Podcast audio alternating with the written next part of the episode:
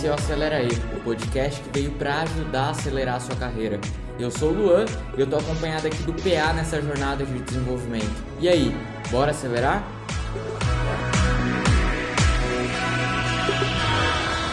E hoje a gente vai falar com o Christian Kim, mas antes da gente partir para o papo, temos algumas novas mensagens. O PA, vou te pegar de surpresa aqui. Você lembra qual que é o arroba do Acelera aí, para falar para a galera seguir? Faz Pô, tempo claro. que a gente, é... a gente não grava, né? É, vamos, vamos, lá. A primeira é não deixa de seguir a gente aí, o arroba Acelera aí Carreira, no Facebook, no Instagram e a gente também está no LinkedIn. E lá vocês vão receber conteúdos gratuitos sobre carreira, liderança, desenvolvimento e interajam com a gente. Mandem comentários, podem, podem passar o que vocês quiserem para pra gente. Gostei. Lembrou, hein? Tá com o roteiro decoradinho. Agora a gente tem uma mensagem nova, hein? Ó, além disso, para que você que faz parte do mundo corporativo, é líder de pessoas ou faz parte do RH e está precisando de treinamento para os seus colaboradores, a Flying Leadership Studies é pioneira na capacitação de pessoas em ambiente startup. Eles têm treinamento. É muito pra... chique, né, cara? É, o, nome. o nome eu já não sei falar, né? De tão barra alto que eles estão. Mas ó, é, eles têm treinamento para desenvolvimento de líderes, programas de coach, mentoria, criação e aplicação de testes comportamentais, que são os famosos assessments, né? Que a gente fala é, no mundo corporativo. Então, conta com eles na hora de pensar em desenvolvimento. E aí, para procurar, para achar a empresa, basta procurar o nome Flying Leadership Studies no LinkedIn ou clicar no link da descrição desse podcast. Esse link vai estar em todos os lugares e vocês podem entrar em contato com ele. Há boatos de que há desconto se vocês falarem que vieram pelo Acelera E. Mas, ó, e, e, além disso, né, caso vocês queiram anunciar no nosso podcast, basta entrar em contato com a Acelera aí nas nossas redes sociais, as redes sociais que o Paulo falou. Mas enfim, chega de chega de, chega de merchan, vamos partir para a nossa entrevista, tão esperada entrevista. Fala aqui, como é que você tá? Fala Luan, fala PA, tudo bem? Tudo ótimo, pessoal, por aqui tudo bem. Em primeiro lugar, a saúde, né? Tanto da família aí quanto dos mais próximos vai bem. Então, os desafios do dia a dia a gente tira de letra, né? Boa, saúde. O, o Kim veio, o Kim tá no Gym Pass, né? E tá treinando. Como é que tá sendo esse, essa pandemia agora para você? Luan, cara, eu, eu sempre treinei, né? Sempre fui ativo fisicamente, já fiz aí inúmeras atividades. Uh, quando entrei para o Gympass, acho que a, a, barra aumenta, né? Até porque a gente Muito. tem muitos eventos sociais onde a gente é, deve treinar juntos, né? Então vamos a São Paulo, tinha treino juntos, uhum. etc. É, o que tem atrapalhado um pouco tem sido os lockdowns. Então, Sim. quando as academias fecham, a gente fica um pouco de mãos atadas mas como tem a possibilidade agora de treinar online, uhum. né, fazer aulas com personal trainer, aulas ao vivo, uhum. então a gente tem, acho que mudou muito o hábito, né? Eu sou um cara que antes de entrar no Gym Pass, cara, eu, eu era muito fiel às academias, sabe? Uhum. Eu gostava de treinar numa determinada academia, sei lá, natação, eu me matriculava ali e ficava anos. Total. E quando você entra no Gym Pass, a, a tua relação com a atividade física muda completamente, né? Sim. Então, esses tempos eu estava fazendo uma apresentação até para um prospect e eu entrei no meu aplicativo ali e vi, eu tinha, eu fui já, né, nesses dois anos, em 82 academias diferentes. Caramba! Nossa. Que loucura! É, toda semana você está em uma academia diferente, né, cara? Fazendo, fazendo o papel de executivo para conhecer até o produto Uhum. Mas mais porque realmente você tem essa flexibilidade, né, cara, de fazer o que te der na, na telha naquele dia. Que louco. Kim, você sabe né? que é, é, quando, quando eu entrei no Gym Pass, é, foi, foi super interessante porque eu também comecei a fazer isso que você, que você contou agora, né, de, de visitar a, as academias, visitar os estúdios, e, e foi super bacana porque é, acho que a proposta do Gym Pass se encaixa muito bem é, com a realidade né, do, do aplicativo, que é você encontrar uma atividade física para se apaixonar. É, então eu tentei, eu tentava de tudo, cara. Eu ia, eu fazia, é, é, acho que eu, a única coisa que eu não fiz ainda foi dança, mas é porque eu tenho receio das pessoas darem risada de mim, porque eu sou muito ruim em dança. É, mas, cara, eu, eu, tentei de tudo, e aí você começa, é, realmente, você encontra uma atividade que você fala, putz, eu quero fazer isso aqui para sempre, assim, é muito, muito gostoso. E é, putz, é. É, é, demais, é demais saber, saber disso. Mas é, aproveitando que você contou que você é, é, é fã de, de academias, atividades aí. Cara, quem, quem que é o Christian King? Conta pra gente aí. É, é, de onde você veio, o que, que você gosta de fazer, como que é a tua rotina de, do dia a dia aí? Caramba, vamos lá então, cara. É, eu sou nascido e criado em Curitiba, então sou curitibano, paranaense. Sou filho de imigrantes, né? Meus pais vieram, é, eles vieram da Alemanha para cá, mas são nascidos e criados na Coreia do Sul. Tá? Sou filho mais velho.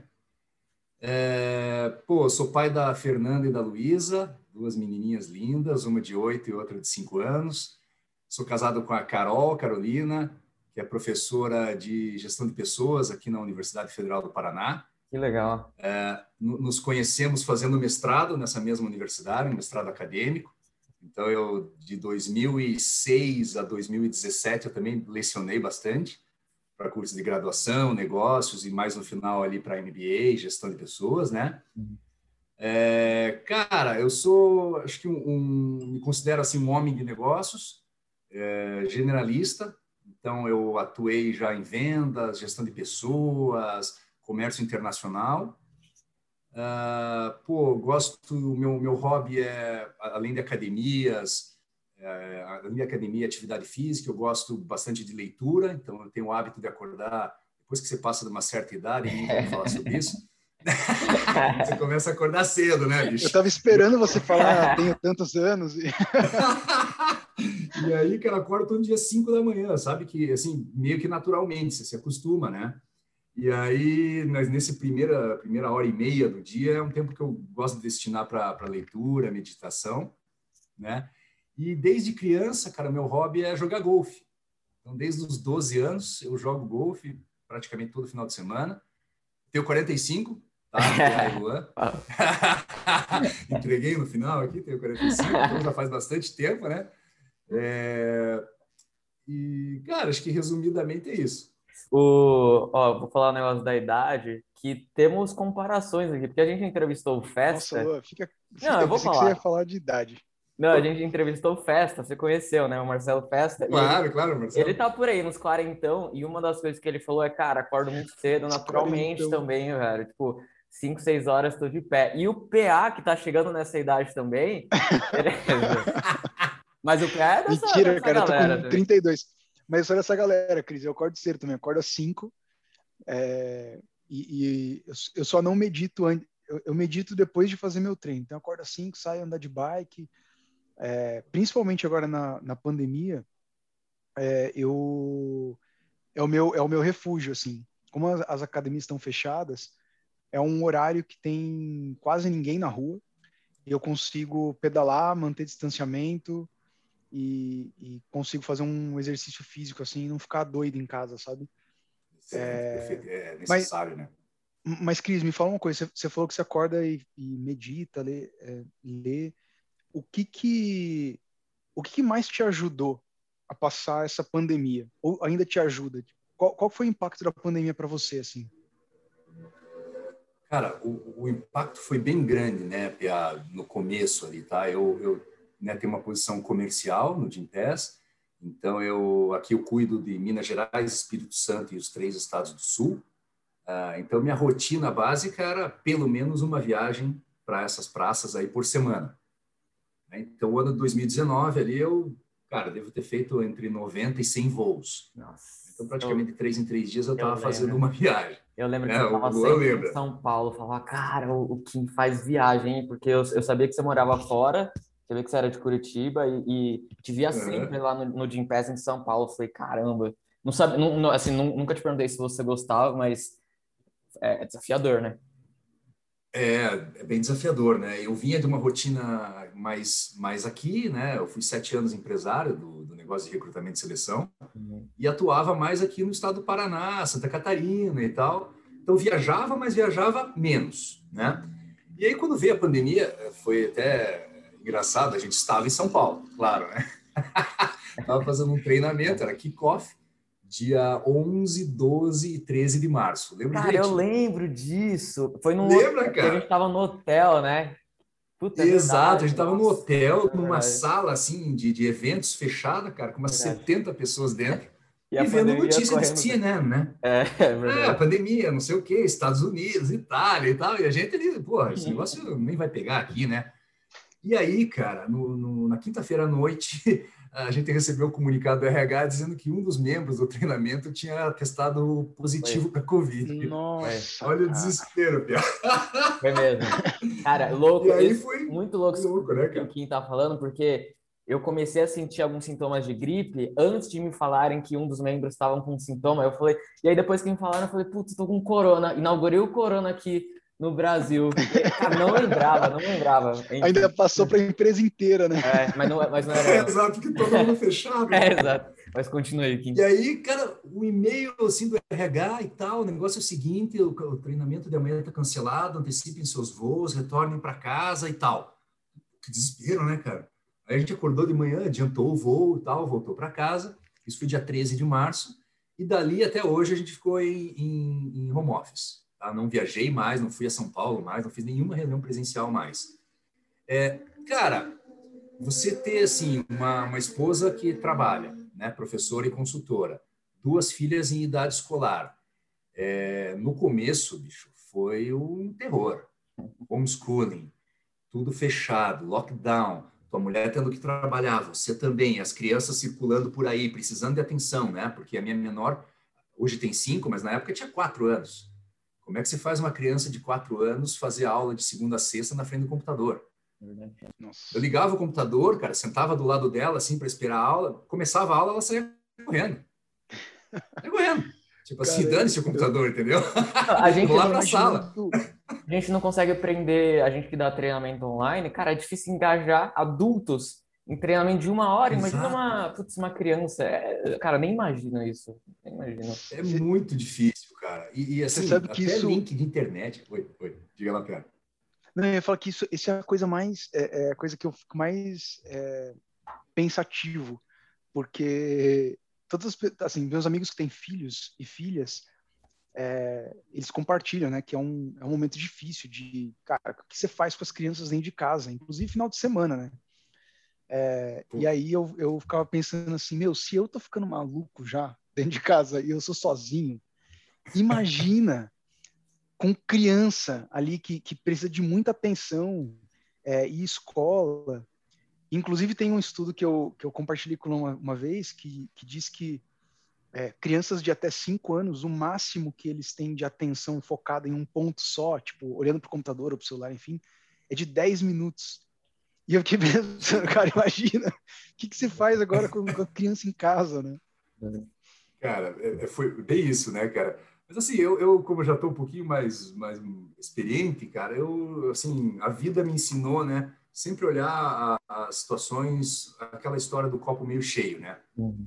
Então, quando me perguntam, assim, sobre, pô, como é que foi a pandemia para você e tal, cara, no final do dia, tirando, obviamente, essa tragédia de mortes e tudo mais, uhum. para mim, pessoalmente, foi bom porque eu, eu tenho a possibilidade de viajar muito menos, eu tenho a possibilidade de acompanhar o crescimento das minhas filhas, uhum. né? Porque imagine, 8 e 5 anos, aquela idade super importante de você estar tá participando e tal, e, e poder, né, é, tá aqui com elas, por exemplo, a gente está aqui, mas daqui a pouco eu vou jantar com elas, poder brincar um pouquinho, coisa que antigamente eu estaria num hotel em Belo Horizonte, Porto Alegre, em outro lugar, é, fazendo um call de 10 minutos ali por dia, né? Uhum. muito mais frio nesse ponto foi muito foi muito bom assim e, e, profissionalmente acho que foi bom também cara porque eu sou bem eu sou bem assim bem pragmático eu gosto sou muito focado em produtividade então quando é, é veio o, o, virou home office oficial mesmo eu acho que eu consegui me adaptar bem sabe e consegui produzir igual ou até mais é, com menos estresse na máquina vamos dizer assim uhum. né? então cara tô, tô, tá tudo bem, sabe? Me adaptei super bem e eu acho que a gente vai assim até o final do ano, né, bicho? Então, tem, não, adianta, não adianta reclamar, né? O... Eu vi um estudo da JP Morgan esses dias que fala Nossa, que, sim. que assim, é um, é um estudo bem é, positivo. Gost... Na verdade, eu, eu adorei ver esse estudo, porque se você faz um cálculo rápido né, de como, é, é, como a gente está caminhando com relação à vacinação, é, cara, dá mais de ano e meio, né? E aí eu fiquei pensando, meu Deus, a gente vai ficar até julho do ano que vem ainda dentro de casa. E eu vi um estudo da JP Morgan que tá, tá bem interessante. Ele fala que possivelmente a gente tenha uma vacinação é, de rebanho até o final do ano. É, então, no começo do ano que vem, as coisas começam a voltar ao, ao normal, ao novo normal que todo mundo está falando, né? né? Mas, mas Cris, é, antes do, do Luan questionar ali, eu, você parece ser uma pessoa extremamente tranquila, que assim passa muita calma. O que que o que que você faz que te ajuda a, a centrar, a ficar essa pessoa centrada? Cara, eu não sei, eu acho que tem um pouco de, de criação, né? Então, o fato de, de meu pai é engenheiro mecânico, uh, estudou na Alemanha e, e, sempre trabalhou na indústria, né? E meus pais, como eu falei no começo, são coreanos, né? Então, a gente é muito, acho que a gente é muito é muito pragmático, é muito objetivo. É, e aí eu absorvi, né, cara? Você acaba absorvendo isso de natureza os meus amigos mais próximos assim brincam comigo que eu sou eu sou administrador de empresa, né? Mas os amigos meus amigos brincam que eu sou engenheiro administrador, porque eu sou muito, vamos dizer assim, industrial. Eu procuro industrializar o meu dia, a minha rotina, o meu trabalho, a minha atividade física, a hora que eu vou comer e tudo mais.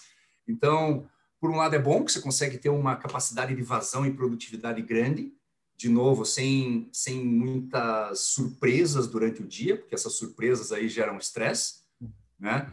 É, por outro lado, cara, eu, eu, eu tenho uma certa dificuldade em me adaptar a mudanças de rotina que não estão no meu controle. Hum. Eu me adapto, eu faço, mas não é um negócio que eu gosto. eu prefiro que, né, como a gente, sei lá, tem um compromisso na quinta-feira às 11 horas. Pô, perfeito. Vou me organizar, vou me preparar e 10h59 estarei lá 100%. Agora, daqui cinco minutos você consegue fazer um negócio assim, assim, assado uma apresentação? Putz, consigo, né? Mas eu, eu não gosto porque eu sei que eu vou fazer aquém do que eu, gost... do que eu poderia fazer. Sim. Então, é, eu, assim, respondendo a tua pergunta, Pia, eu procuro olhar muito para dentro, né? Falar assim, tá, quais são as variáveis que estão na minha mão agora, que eu tenho controle? Porque todas essas outras aqui que eu não tenho controle, não adianta eu ficar perdendo tempo é, refletindo sobre elas, sei lá, reclamando sobre elas, porque isso não, a gente não muda, né? Mas quais as variáveis que eu tenho controle? Pô, são essas três aqui, acordar um pouco mais cedo, me preparar um pouco melhor, estar um pouco mais é, disposto para fazer as coisas. Pô, então essas três aqui eu vou maximizar. E aí, sendo, sendo muito prático mesmo, acho que eu consigo é, lidar aí com essas coisas dessa forma. Cara, isso é legal demais, hein? Eu, eu gosto muito dessa frase. Tem uma frase que é o que eu controlo eu resolvo, o que eu não controlo eu me, eu me adapto, né? E, e fala muito do que você trouxe, eu, eu acredito fielmente nisso também. Eu tenho muita dificuldade, às vezes, em, em, em internalizar essa frase para mim, porque não sei se talvez seja um problema na minha geração que tenta resolver tudo é, o mais rápido possível e a gente quer ser promovido rápido e a gente quer puta, ganhar rios de dinheiro daqui dois anos e a gente tenta controlar tudo e eu, eu passo um pouco por essas ansiedades, assim. Agora, você, eu sei que você passou por alguns marcos de carreira, então você passou um, um é, alguns anos recrutando, trabalhando em recrutamento e seleção, aí passou alguns outros bons anos lecionando é, e agora está numa área comercial. Como que você começou assim a sua carreira? Se você pudesse fazer um resumo assim de quando você começou até hoje, onde você está, na empresa que você está? Show, show. Cara, como eu tenho pista, já vai demorar um pouco, mas. é, cara, eu, eu, eu, sou filho de, de né, executivo, então meu pai foi da, de multinacional alemã, uhum. por isso que da Alemanha ele veio para Curitiba, tá? É, mas da área industrial de produção. Então, engenheiro, produção, multinacional, um negócio mais quadradinho, né? E minha mãe, apesar de ter formação em enfermaria, enfermagem, ela é uma microempreendedora. Uhum. Né? Então, eu como filho mais velho, acho que o, o, assunto negócios era algo que sempre circulou a nossa realidade, uhum. mesmo quando eu era pequeno, oito, oito anos, nove anos, dez anos. Né? Eu converso, ah, faturou bem hoje, foi legal aqui, deu resultado. Então, é o tipo da coisa que se absorve, né? Uhum. É, aí, cara, lá pelos meus 20 anos, mais ou menos, eu eu estava, enfim, na faculdade, fazia administração, tal, estava procurando aí uma primeira colocação. E nessa nessa oportunidade, minha mãe trabalhava na época com varejo, né? Tinha, enfim, estava precisando de ajuda. Eu ali não sabia direito o que eu queria fazer. Falei, pô, sabe de uma coisa? Vamos ajudar minha mãe dentro de casa, vamos aprender.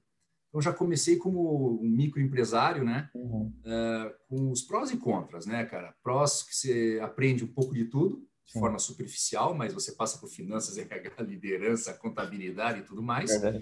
É, e, e, por outro lado, óbvio, você não tem uma profundidade, um, um grande conhecimento mais sofisticado como as grandes organizações funcionam. Uhum. E aí comecei. Então, sempre foi área comercial, gerenciando loja, vendedores e tal. Aí fiquei lá, acabei pegando gosto, fiquei né, nessa empresa familiar por mais cinco anos.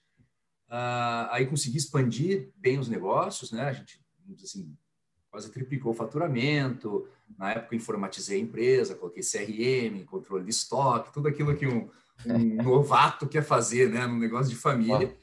Uh, e aí chegou no momento, cara, que é, meu pai, assim como, como executivo, ele sempre me falava, né, filho, é, o ideal é você ter várias fontes de rendas, de renda, e não apenas uma.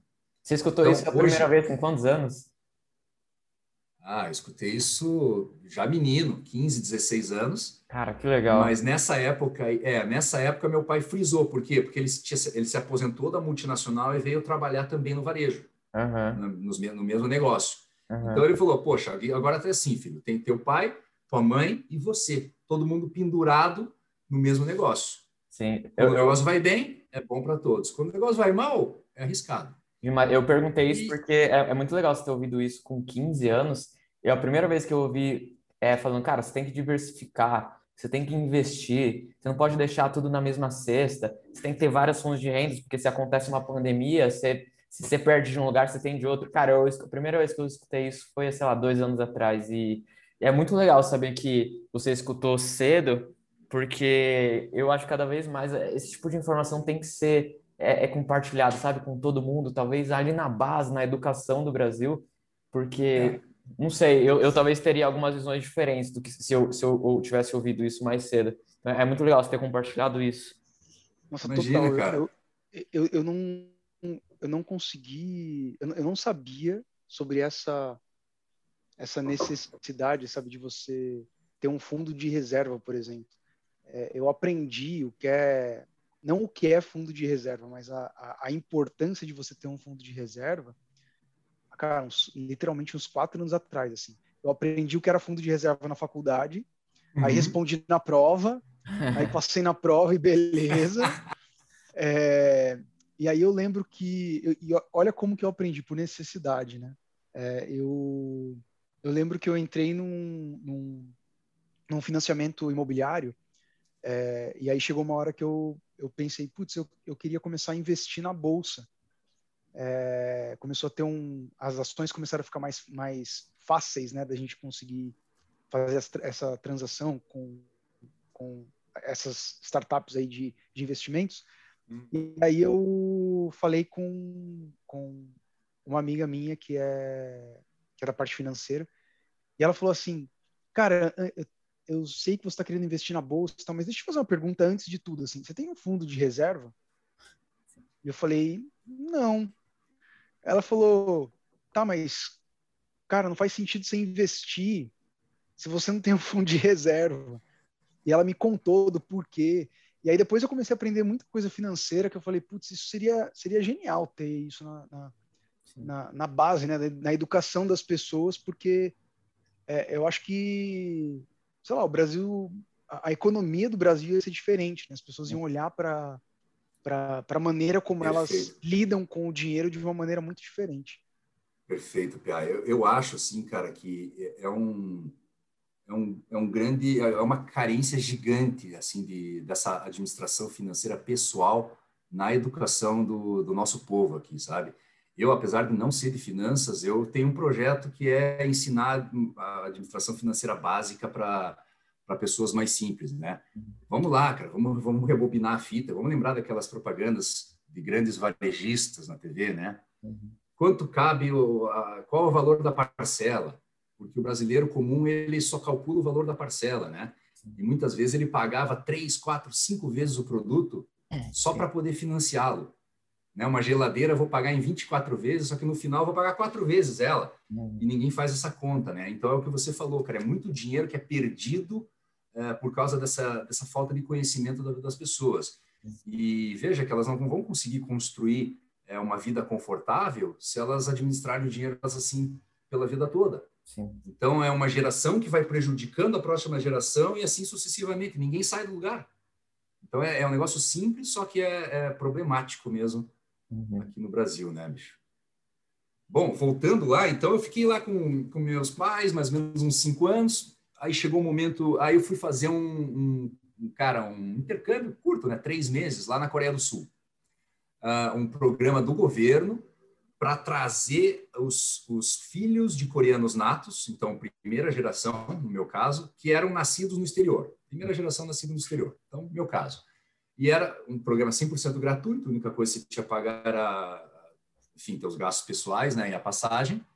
É, e era um, enfim, curso de língua, cultura e tudo mais. Pô, beleza, né, cara? Vamos embarcar nessa. Fui para lá, final de ano, três meses, a empresa era familiar, então era mais fácil ficar fora. Fui para lá. Naquela época, uns 20 anos atrás, é, era, eu sempre tive esse tino comercial, acho que de nascença, como eu comentei com vocês, e aí, visitando por lá, cara, visitando o supermercado, olhei para um lado assim, tinha, sei lá, uma impressora digital wireless, 40 é, dólares. Aí olhava para o outro lado assim, tinha um melão, 120 dólares. o que, que, que, é isso, cara? Nossa, eu venho, eu venho de um país onde uma impressora custa 20 mil reais, e um melão custa um real. Então, tem alguma coisa errada aqui, cara. Né? E aí, é, aí, beleza, fiquei lá esses três meses, conheci meus primos e tal, e um dos meus primos trabalha, trabalha até hoje com comércio exterior, fazendo trading, principalmente ali na Ásia e um pouquinho na América do Norte.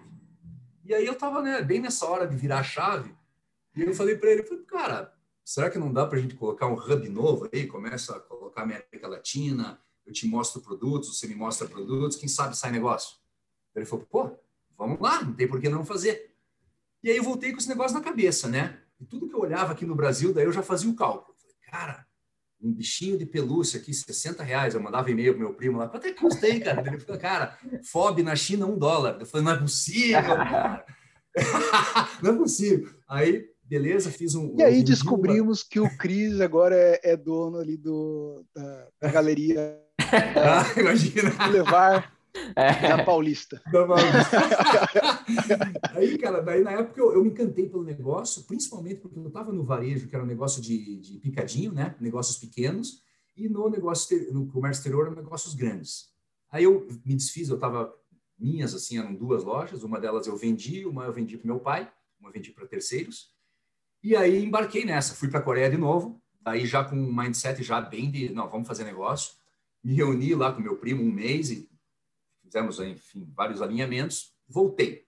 E aí a gente ficou, fiquei nessa, nessa, nesse empreendimento por mais cinco anos, fazendo agenciamento de importação e de exportação. Então, tudo que era interessante que ele tinha de lá para cá, que alguém queria comprar, a gente fazia, e vice-versa. Uhum. Tá? Então, desde commodities até produto industrializado. Cinco anos legais. Nesse meio tempo, bom, sou filho de coreano, não precisa dizer o quão importante é a educação para a gente, né? Sim. Então, eu estudei administração, depois eu fiz pós-graduação em marketing, e quando eu estava com essa empresa de comércio exterior, aí eu fui buscar fazer o mestrado em administração aqui em Curitiba, só que com foco em negócios internacionais. Eu queria ser um consultor renomado nesse negócio. Aí entrei, foi aí que conheci minha esposa e tal. Aí, a maior parte dos meus colegas, cara, eram professores universitários só tinha eu de empresário. Eu era um perdido no ninho, né? O que, esse cara está fazendo aqui? Nunca escreveu um artigo acadêmico, pô. O cara está falando em fazer negócio, né? Mas, beleza. Fui lá, embarquei, e aí começou, o que aconteceu? Meus colegas começaram a me convidar para dar uma aula experimental nas faculdades onde eles trabalhavam. Pô, Christian, você não pode vir dar uma aula aqui de, cara, comércio internacional? Vamos lá, né? E aí comecei. Aí em 2006 eu recebi um convite formal para ser professor também, e aí, professor mais consultoria, no meu entendimento, assim, é o melhor casamento. Uhum. Porque consultoria vende o quê? Tempo mais conhecimento. E a, a, você ser professor universitário, você tangibiliza teu conhecimento. Sim. Então, você aumenta teu valor aqui possível. Eu falei, cara, essa é a combinação perfeita, bora. Aí segui fazendo mestrado e dando aulas é, e, e, seguindo com o negócio internacional. Aí, por volta de 2009, os mais antigos vão lembrar, deu a crise do subprime. O dólar deu uma puta numa estourada, foram os bancos né, do, do, americanos que quebraram.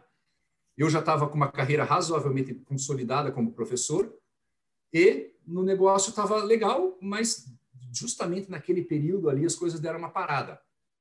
E aí eu tinha um sócio na época, né? O Diego, seguinte, cara, nunca mandei currículo para a empresa, eu acho que eu tenho um bom currículo, acho que eu tenho perfil, eu vou, vou tentar essa carreira de executivo. Ele brincava comigo, não, vai lá, vai lá. Ele, tipo, ele não botava fé. Vai, vai lá, se der certo a gente conversa. Falou, Falou valeu. Pô, fazer currículo, cara, nunca tinha feito, cara. Vai lá, faz currículo, procura, faz aquela loucurada toda. Aí cadastrei nessas plataformas, cara, assim, em fevereiro, e aí, não sei, é coisa divina mesmo. Um mês depois me ligaram. Todo mundo fala que não funciona, né? Essas plataformas, mas um mês depois me ligaram de uma empresa de consultoria. O negócio é o seguinte: a gente está fazendo uma vaga aqui, é uma gerência regional, mais comercial, num negócio voltado a comércio exterior. Pô, perfeito, vamos conversar. Né? E aí, conversando, papo vem, papo vai, fui aprovado no processo e era para trabalhar na Câmara Americana de Comércio, não me chama. Uhum organizando eventos, fazendo essa parte de matchmaking, né, entre empresários, negócios e tal.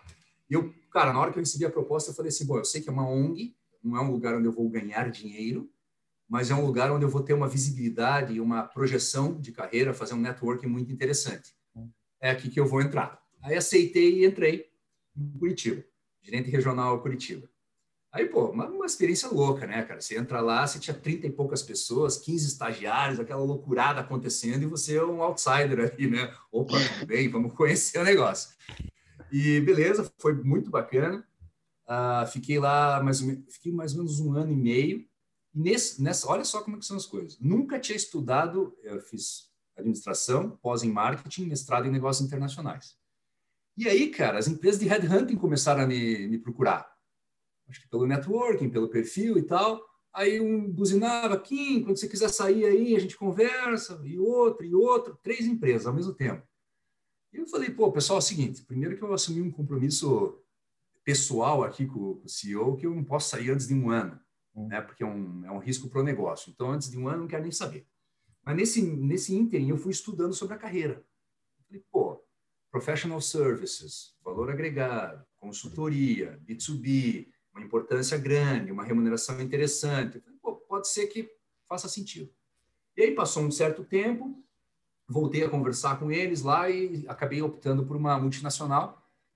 Eu sempre fui empresário, né, galera? Então não adianta. Eu, meu, meu... Lá no fundo eu penso em abrir negócio, né? E aí eu falei, pô, vou aprender metodologia com quem já é renomado, quem é uhum. grande. e essa multinacional está fazendo startup de escritório aqui, precisava de um head de finanças. É bora, é nós. aí embarquei com os caras, embarquei com os caras, trabalhei igual um camelo aí, mais ou menos, quase um ano, tá? E aí, ok, estava aprendendo lá, mas daí uma outra, um pouco maior, mas voltada a um nível mais baixo, onde uma colega, ex-colega minha de Câmara Americana, tinha assumido a diretoria de RH, Daí ela me liga e fala, Kim, agora a gente está com o mesmo desafio, só que num negócio que você sabe fazer e eu estou precisando que era uma gerência regional para uma multinacional americana. Aí eu falei, pô, bora lá. Aquela época, vocês, talvez vocês não lembrem assim, né?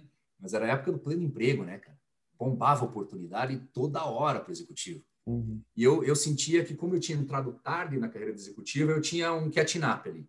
Sim, sim. Aí fui para essa empresa. Fiquei mais um ano lá, tudo legal.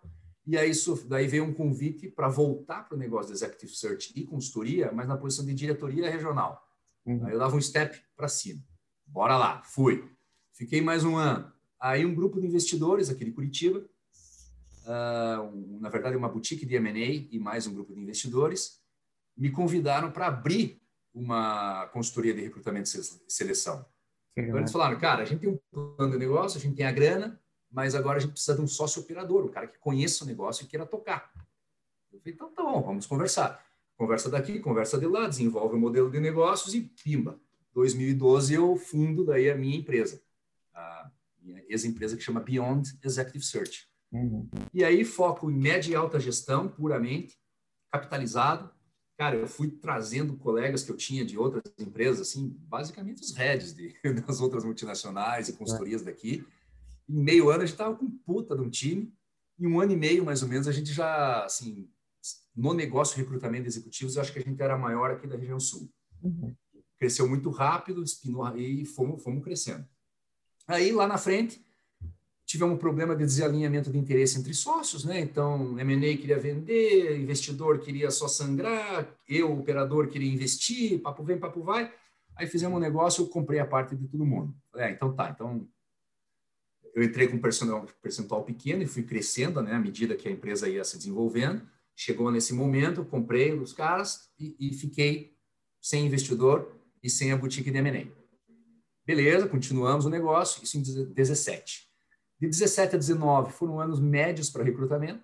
Uhum. Quando eu comecei a já pensar de novo, eu falei, cara, eu, eu, eu, assim, eu quero enterrar minha semente num terreno fértil. Nessa época, cara, os negócios iam super bem. Uhum. Já fazia um tempo que eu não estudava. Eu falei assim, sabe uma coisa? Eu vou estudar, vou escolher um curso top mundial aí, vou enfiar dinheiro, mas eu vou estudar. E aí, cara, eu escolhi ir para o IMD, lá na Suíça, fazer um, curso só para C-Level, né? Chama OWP. Uhum. Aí fui para esse curso, conheci uma porrada de gente. Entre é, essa porrada de gente, eu conheci um, um cara que era CEO da Reis, uhum. na, na, América Latina. E daí, por, por afinidade, a gente tomava vinho toda noite lá, né? Depois das aulas, e virou amigo. Esse cara, passando um tempo, ele saiu da, do mercado de recrutamento e virou diretor de RH de uma, de uma grande empresa, lá na América Central. Me mandou um e-mail por LinkedIn, Kim, mudei, virei de mesa, tal, estou aqui, sucesso. Pô, beleza, um abraço. Passou mais um ano e meio, cara. Esse cara me manda um e-mail falando assim, pô, bicho, tô ele é português. Estou voltando para a Europa.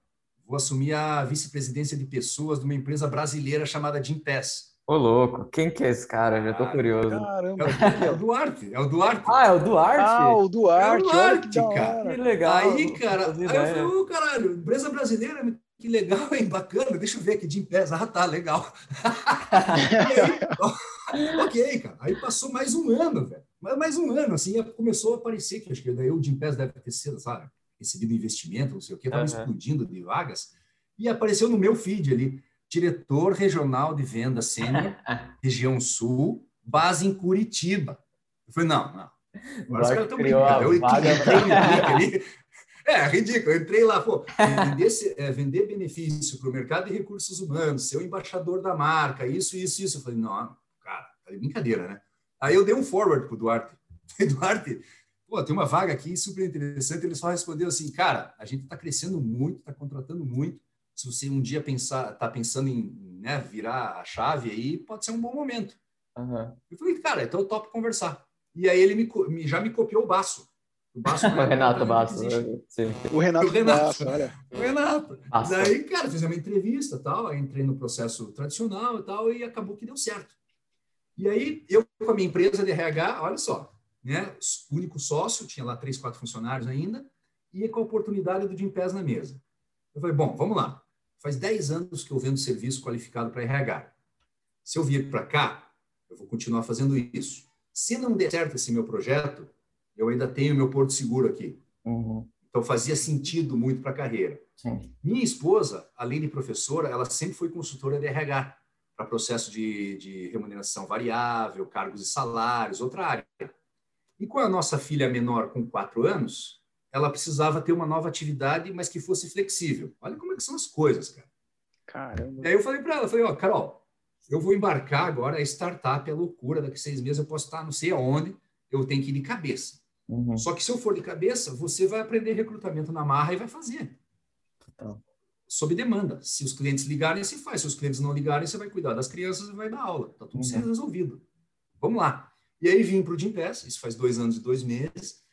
Minha esposa ficou com a empresa, graças a Deus e a competência dela também, de lá para cá a gente não deixou de faturar nenhum mês. Que demais, o negócio cara. continuou de pé rodando e eu pude, né, cara, ter tranquilidade para mergulhar de cabeça aqui. Uhum. Então, Caralho, falei que ia demorar, né? não, imagina. Mas é, é, uma, é, uma mega, é uma mega história, cara. Total, total. Muito, e, muito e nesse meio bacana. tempo fui dando aula, cara. E nesse meio tempo fui dando aula, também crescendo, graças a Deus, assim, é um negócio que eu gosto de fazer. E aí, no final ali de 2013 a 2017, eu estava mais como professor convidado de curso de MBA, uhum. tanto para a Federal do Paraná aqui, quanto para a FGV aqui em Curitiba. Aí dava minhas aulinhas lá, um, dois módulos por ano e tal. E 2019 daí eu parei, por causa das viagens eu, eu acabei parando. Mas é um negócio que eu procuro, eu vou voltar a fazer certamente mais para frente na minha carreira. O, esse último, última frase, as últimas palavras que você trouxe, que é, cara, eu tive que escolher entre Jim Pass e a minha empresa, e, cara, não foi minha empresa, mas minha esposa pôde assumir e tá, e tá voando lá. Me, me fala um pouco de o quão importante priorizar. Tipo, não, você não tem como ter grandes resultados focando em duas coisas diferentes. O que, que para você foi, cara, qual foi talvez a tomada de decisão ali para você? Porque eu li um livro que chama Essencialismo, ele fala, cara, você tem que fazer o essencial, mas que vai te trazer retorno. Você escolhe fazer duas coisas por vez, focar em dois lugares diferentes, cara, alguma coisa você não vai fazer bem. Como é que foi para você essa tomada de decisão? Tipo, cara, eu vou, não vou, não vou continuar tocando, mas minha esposa pode continuar. Vou pro Jim Pass. O quão é importante você priorizar Luan, cara, essa pergunta é demais, Luan, porque quando a gente chegou, quando eu cheguei na fase de final, né, de falar com, com o CEO, na época o Leandro, né, uhum. é, eu, eu, falei para ele, cara, eu falei assim, é, mas ele, pô, Kim, por que, que você está procurando emprego, né, por que, que você está mandando currículo? Eu falei, puta, Leandro, se eu te falar, você não vai acreditar, cara. É, o, é a única posição que eu apliquei nesses últimos oito anos. Eu nunca apliquei para nenhuma outra posição. Uhum. Daí ele ficou, ele ficou assim, mas por quê? Daí eu, eu contei para ele, bom, vamos lá. Primeiro, eu acredito na macro tendência do zelo pela saúde. Sim.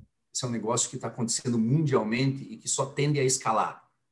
Primeiro ponto. Segundo, eu acredito em negócios da nova economia, por causa da possibilidade da escalabilidade e globalização do negócio. Uhum. E terceiro, aliado a esses dois pontos, eu vou vender para o mercado que, sim, modéstia à parte, eu domino. Uhum. Eu conheço todas as porras dos VPDRH aqui do Sul. Posso te ajudar agora.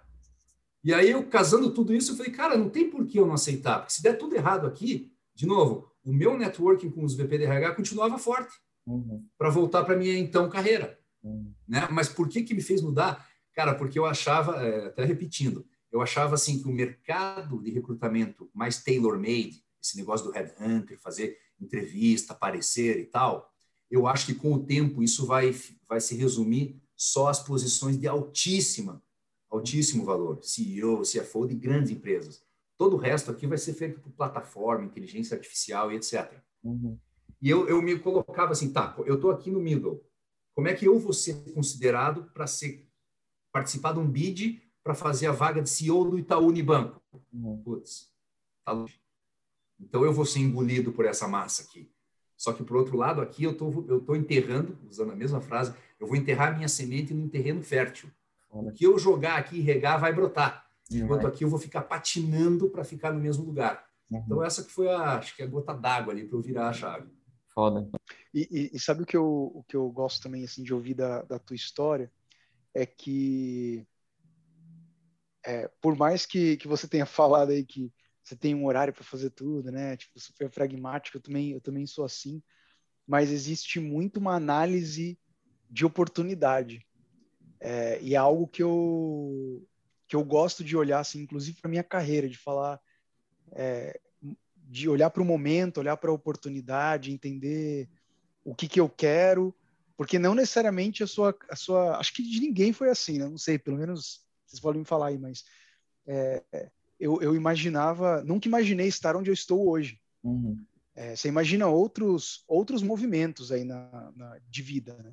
É. E aí você pode ter um objetivo lá na frente e você vai aproveitando as oportunidades de forma é, é, estratégica para um dia chegar lá. Então, acho muito super inspirador, assim. Legal, é, mas, Kim, me fala uma coisa.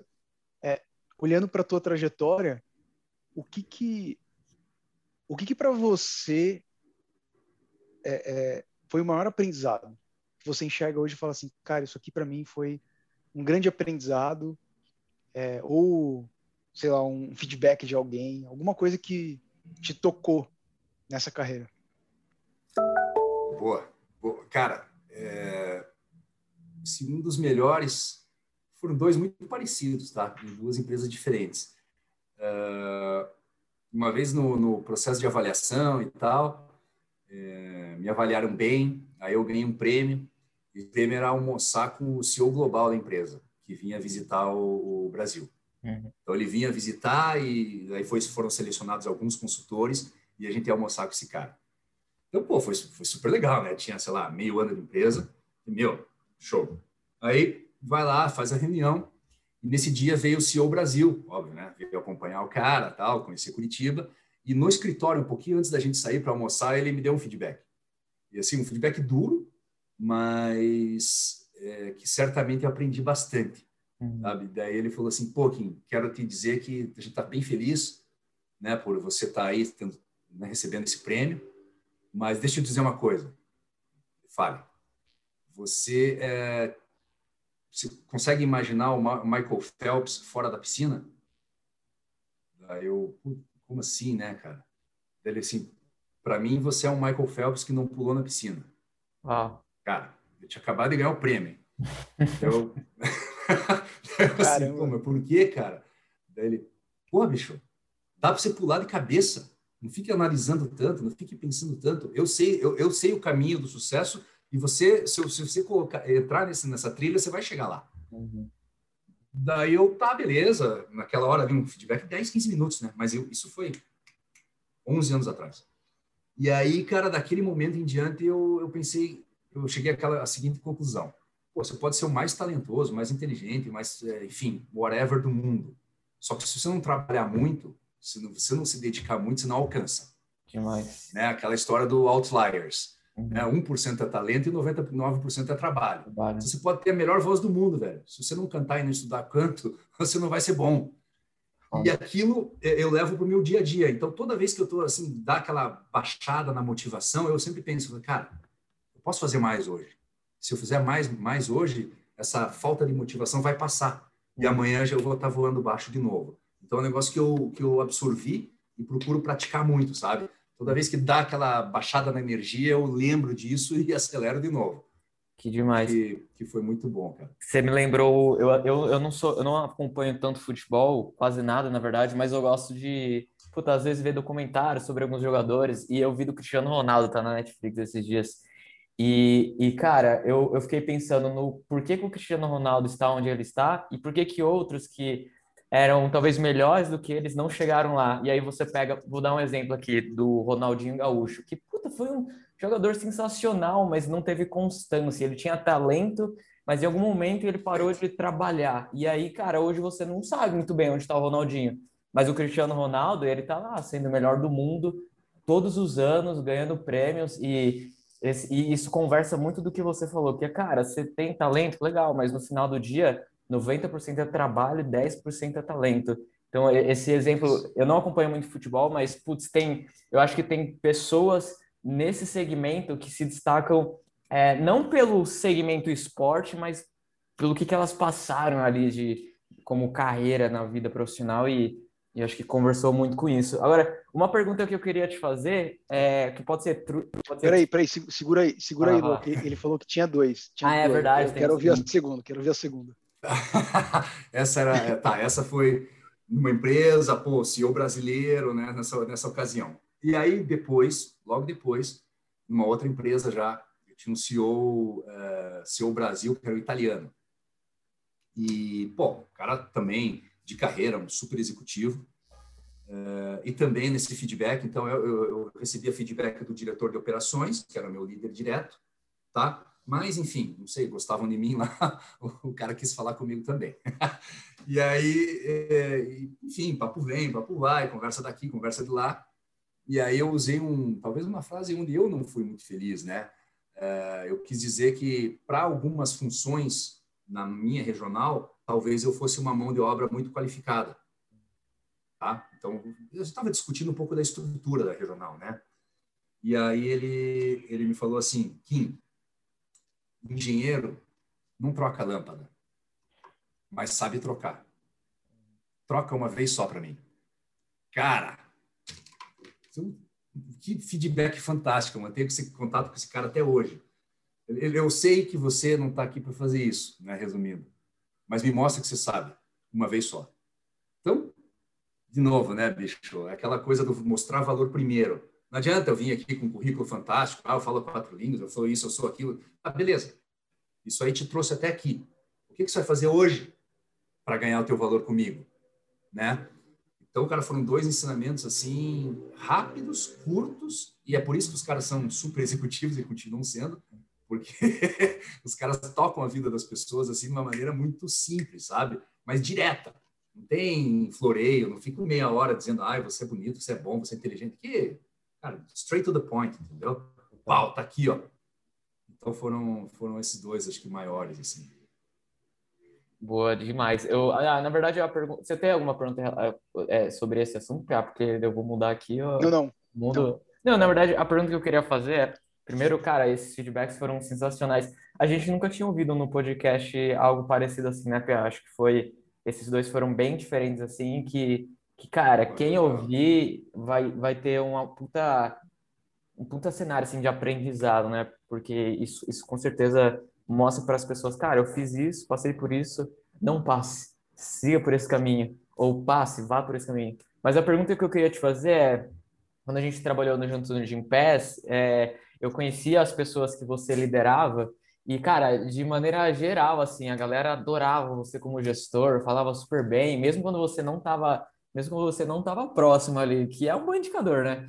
É...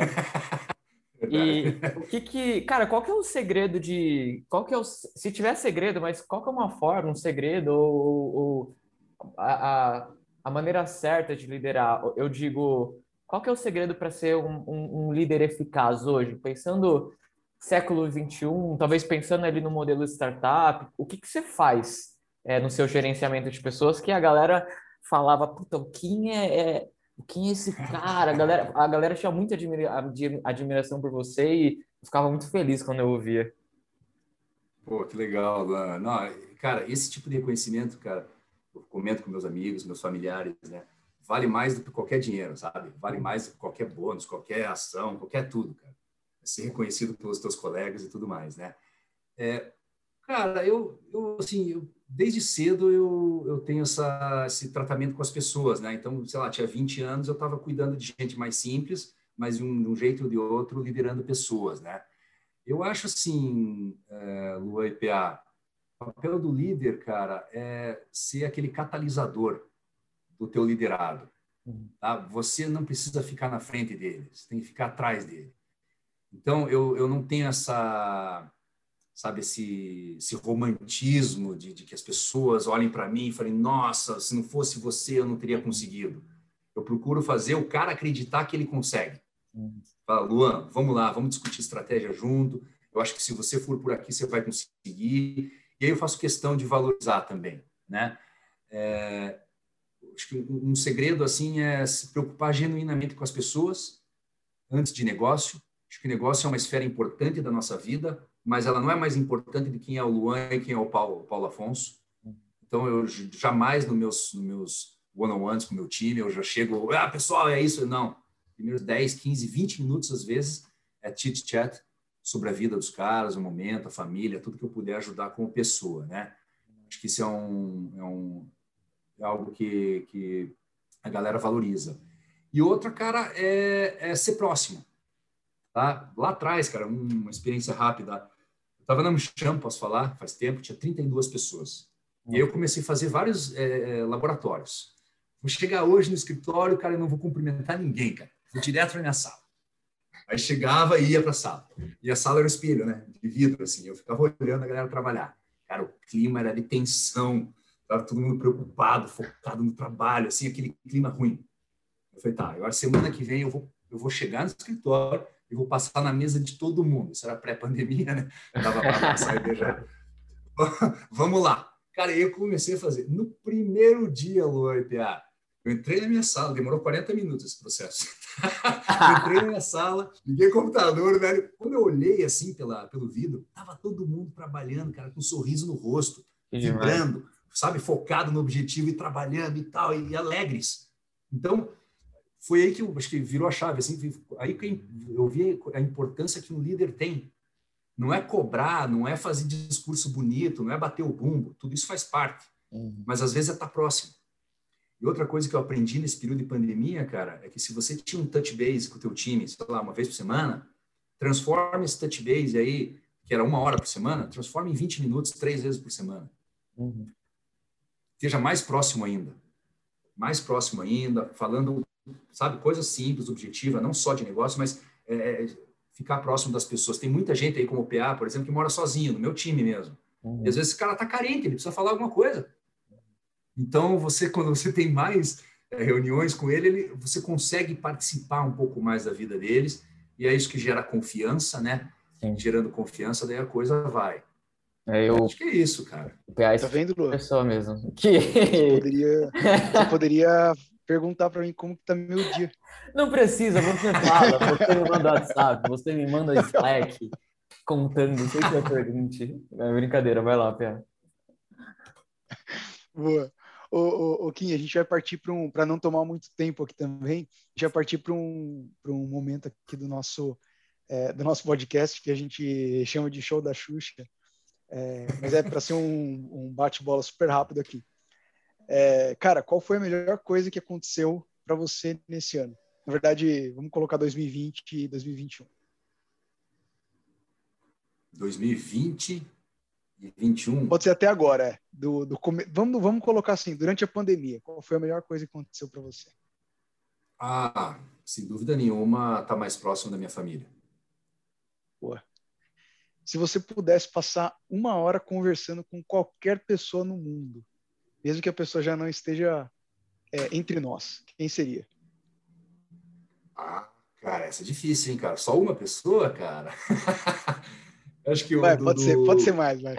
Do, do, atual, eu, eu queria conversar uma hora com o Elon Musk. Nossa, sim. É, Por quê? Queria. Por quê, cara? Porque eu acho que ele é um cara é, que, quando ele escuta a palavra impossível, ele se sente mais motivado ainda, né? Então, quando você, você vê o histórico de carreira do cara, tudo que é o negócio que o cara entrou eram os negócios mais impossíveis do mundo ah, eu vou entrar nesse negócio aí de, pô, viagem, cara, interplanetária. Como assim? Imagina as barreiras de entrada, né? Para quem estudou estratégia, o Porter. Barreira de entrada é muito grande. E barreira de entrada, o quê? O cara já entra de cabeça, entendeu? e faz acontecer. Mesma coisa automotiva, na indústria automotiva. Imagine, vamos nós três abrir uma indústria automotiva? Mas como, cara? Abrir tem que ter um bilhão. Não, não, um bilhão é coisa nenhuma. Não, só vamos, só um carro vamos. aqui, velho. eu tenho três baterias em um rolimã aqui, cara, já deu. então, acho que acho que esse cara ele, ele, ele quebra aquelas crenças limitantes que a gente tem, a gente quer derregar, essas crenças limitantes de ah, eu não consigo, eu não posso, eu não quero. Esse cara, para ele, não tem isso. Para ele, ele vai fundo e faz. Então, acho que é um super, é um cara que eu queria conversar uma hora assim. Ah, eu queria conversar uma hora com o Bill Gates, Acho que o Bill Gates ele é um, é um cara, principalmente nos últimos 20 anos, com a parte de filantropia dele e, e leitura. Hum. Você vê, né? Tem lá nos, nos, Chronicles dele, ele sempre indica 5, 15, 20 livros. Ele é um devorador de livro e, e assim, de, das mais diversas esferas. Então, o cara indica uns livros muito doidos, cara. Por que, que o transporte internacional é feito com container? Tem livro disso, cara. Explica é como que todo o transporte internacional se moldou ao modelo do container. Sabe? Então, acho que é um cara que tem um, uma cultura gigantesca. Também gostaria muito de poder conversar uma hora. E tem vários outros, mas pelo menos esses dois. Antes do PA fazer a próxima pergunta, esse lance do Bill Gates de leitura, cara, é fenomenal. Eu, eu li um. Eu acho que eu li num livro, acho que está no Essencialismo, que o Bill Gates, mesmo no, no ápice da Microsoft, todo mês, é, ou todo quarto, era alguma coisa assim, mas acho que era todo mês, ele tirava uma semana inteira para ir para a casa de campo dele. Nessa semana inteira era só leitura e planejamento dele sozinho de, de próximos passos da Microsoft. Então mostra o quanto, cara, mesmo que você tenha, sei lá, milhares de coisas para fazer, tua empresa está no ápice, é importante você reservar tempo para conhecimento, reservar um tempo para planejamento, para criação, para ter ideias E é, não preciso nem falar, né? O Bill Gates, o cara que ele é hoje, e, e ele ainda continua fazendo, né? E é louco, esse, esse lado da leitura eu, eu tenho aprendido bastante lendo algumas coisas dele, do quanto isso é. Cara, o quanto isso instiga. Quanto isso ele, ele muda, né? O ser humano, a leitura, enfim, ter, ter esse tempo de planejamento, de ideia, de criatividade. Porque você fala, pô, o Bill Gates não deve parar. O cara para uma, uma semana inteira durante o mês para só fazer isso. É loucura. Imagina como é caro o tempo dele, né? Totalmente. Totalmente. Exatamente, exatamente. E, e linkando com isso, Cris, é, indica pra gente um livro, filme que você falaria, cara, isso aqui vocês precisam assistir. Ou precisa ler. Cara, vamos lá. Tem um livro. É... Vamos lá, vamos lá. O que, que eu estou lendo hoje? Estou lendo um livro chamado Mindset, meio famoso, é um best-seller, né, que fala sobre, enfim, mindset fixo e mindset mutante e tal, como as pessoas devem devem se adaptar para serem mais felizes, mais sucesso, etc. Estou lendo um outro best-seller um pouco mais antigo que chama Você, Manual do Proprietário. É, cara, um livrão grandão, assim, escrito por dois médicos, Uh, e fala sobre tudo, fala sobre desde o teu cabelo, da tua pele, dos teus ossos, dentes, olhos, tudo como funciona o corpo humano e como a gente consegue cuidar melhor dele, né? Eu acho que é um, que é um bem bacana. E um livro que eu acho bem legal para brasileiros, cara, para entender como é que a nossa como é que a nossa sociedade ficou é, é dessa forma, é um livro bem legal que chama Ética Protestante é, e o Capitalismo, do Max Weber, um sociólogo, um livro de 1800 e pouco. É, acho super legal. E outro é o Raízes do Brasil, do Sérgio Buarque de Holanda, que é tio do Chico, uhum. que fala muito sobre a imigração e colonização portuguesa e espanhola no Brasil, versus colonizações daí alemãs, inglesas, que aconteceram por aí. E um pouquinho de por que, que o brasileiro quer ganhar na loteria e não quer trabalhar para ganhar dinheiro né? Porque o espanhol e o português, como é que ganhavam dinheiro nessa época? Invadindo países e saqueando. Não é isso? É. Enquanto o inglês é, colonizava e industrializava. Foi o que fez nos Estados Unidos e na Austrália. Hum. Então você entende. Porque o brasileiro não quer trabalhar, eu quero ganhar na mesma cena, velho. Eu quero fazer um grande negócio aqui, ganhar 3 bilhões e parar. Esse é o nosso mindset, infelizmente, né? Então, eu acho que é legal para a gente entender mais o nosso mercado mesmo. Muito bom. Muito bom, cara. E, e por último, conectando aí com, com o ponto que você trouxe é, de, de leitura, o que, que você o que, que você gosta de fazer se você estiver passando por um dia ruim? Cara, você acordou e falou, putz, bad hair day, sabe? É, o que, que você faz para você mesmo? Agora, um, um autocuidado. Boa. Excelente, cara. Se for final de semana, ou se eu tiver de férias, feriado, etc e tal, eu, eu procuro jogar golfe, né, que é um, é um, é um meu lazer, por vários motivos. Primeiro, porque é uma, uma atividade física, mas também por causa do contato com a natureza. Assim, inúmeras situações que eu estava com problemas, estava um dia difícil, que eu, que eu pude dar essa escapada. Naquele período que eu estava lá, uma hora, duas horas, três horas, impressionante. Cara. Você não lembra nenhuma vez? Você está tão entretido com outras coisas que aquilo some da tua cabeça. Então, sim, me faz bastante bem, né? Uh, quando não é possível, atividade física, tá? Então, nem que eu saia para dar uma corrida aí na rua, alguma coisa assim, ajuda bastante. É, e, cara, assistir, assistir canais e leitura que, de coisas que me interessam. Então, vou lá assistir ou ouvir podcast de golfe, ou de esportes, ou de mesmo de negócios, porque me distrai daquele problema pequeno e me, enfim, me, me conecta com outra realidade. Então, isso me faz bem. Boa. Bom. É, tem mais alguma pergunta da cabeça aí, Piato, que você queira fazer? Não, não. É... A, gente, a gente fechou aqui. Beleza, eu fechei aqui por aqui também. Eu queria te agradecer, Kim, é, pela, pela oportunidade. Cara, uma honra. Eu sempre te admirei muito como liderança e conhecer um pouco seu background não tendo a oportunidade de ter, de ter, conhecido pessoalmente, mas pelo LinkedIn, pela, cara, pela maneira como eu via você trabalhando, sempre tive muita admiração por você. Então, para a gente, você há um tempo já você estava, quando a gente começou o podcast, a gente criou uma lista de líderes que a gente queria trazer e há um tempo você estava nessa lista já, e a gente falou, cara, agora é o momento do Kim, porque esse é o podcast especial, que é o nosso podcast número 10. E oh, cara, a gente falou, honra, cara, vamos, vamos, fazer essa edição com o Kim, porque é um cara, cara demais, mandei pro PA, ele topou. E, cara, obrigado pela, pela, pelo papo, pela, por, por compartilhar sua carreira, os desafios, aprendizados, feedbacks. Queria te perguntar se você tem alguma mensagem final que você queira compartilhar ou suas redes sociais, caso você divulgue para as pessoas, enfim, é o momento de você finalizar. Tá. Cara, antes de mais nada, quero agradecer, pô, demais mesmo o convite, a lembrança, o espaço, porque pô, é uma honra para mim estar tá aqui participando disso, então não é honra não, é honra minha.